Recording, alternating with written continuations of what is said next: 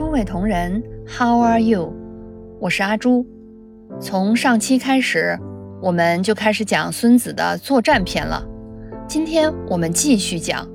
本期的重点是：准备要慢，动手要快。《孙子兵法》的原文中写道：“啊，夫顿兵错锐，趋利淡惑，则诸侯乘其弊而起。虽有智者，不能善其后意。”故兵文拙速，为独巧之久也。这里说的拙速，意思就是准备要慢，动手要快。打仗拖的时间长了，士兵啊就会疲惫气馁，力尽财竭。这个时候打胜仗的可能性就接近于零了。古代还有帝王将领想要做大业。可这个大业啊，动作太大，耗时太久，搞得民穷财尽，天下愁苦，最后自己丢了脑袋。要不自古就有一鼓作气，再而衰，三而竭呢？现代职场也一样，我啊就曾经见过一位 CEO 帝王与 CIO 大将，两人想要成就一番大业。此番大业，只要能成就，那必将千古留名，级别上还能再高一高。于是啊，全公司上下必须全力支持，派出各种精兵强将参加留名千古的大项目。当项目开始略有起色的时候啊，其他国家的一些将领也盯上了这个项目，因为谁不想千古留名呢？于是啊，也就纷纷加入，争取把大业做成巨业。范围开始发生变化，时间开始拖延。原来那些稍有成绩、快要见到光亮的人，被打压到疲惫气馁。从这个时候开始啊，人员流失。每一次新人的补充，就意味着经费的增加，时间的延长。因为新人需要知识补充梳理，这无疑就会给项目的周期拖延。这个项目最终历时四年，虽然也上线了，但却千疮百孔。四年的时间啊，大家一定能想到我们国家这几年经济发展多么的快，业务需求四年能没有大变化吗？再说项目中的这些人。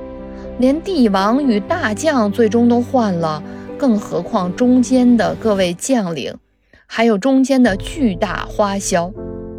这里其实又涉及到项目管理的一个重要知识点，就是 milestone 里程碑。近几年啊，我们在做项目中常常会用到的词、听到的词是 agile 敏捷。那简单来说呢，就是我们把曾经用 waterfall 瀑布方式做项目呢，分割成了一个一个的里程碑，每一个里程碑就是一个敏捷方式，实现一个业务目标就上线一个，这样可以不断的适应业务的快速发展与运用。哎呀，我忽然觉得自己有点跑题，本期讲的可是准备要慢，出手要快。那结合到我们日常的职场中，我更愿意这样理解：出手快意味着我们给自己定了一个目标，大到未来三到五年升职计划，小到我计划跟哪位领导约一个会话。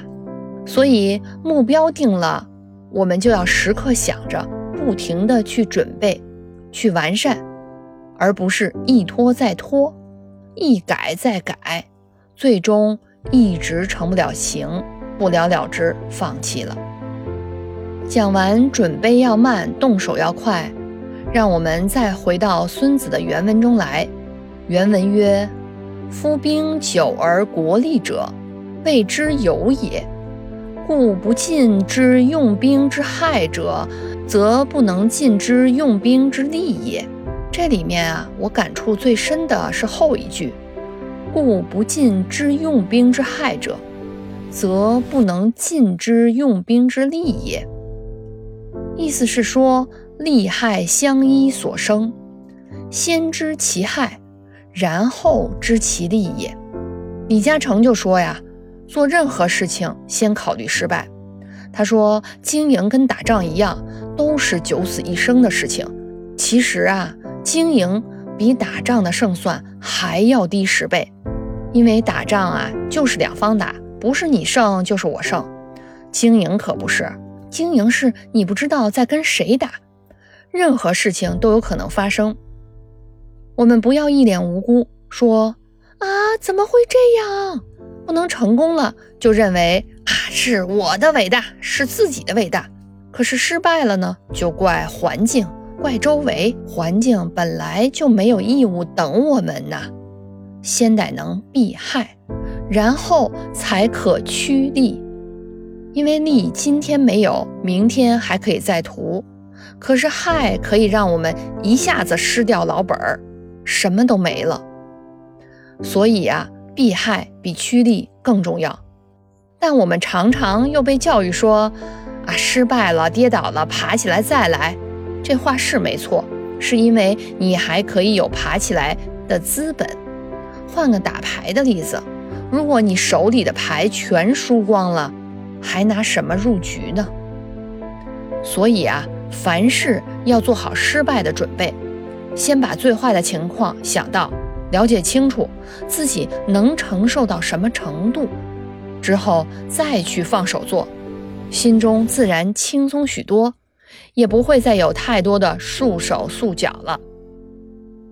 好了，今天的博古知今《孙子兵法作战篇》的第二期，准备要慢，动手要快，跟先知其害，然后知其利讲完了。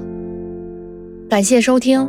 期待与您相约下期的博古知今《孙子兵法作战篇》。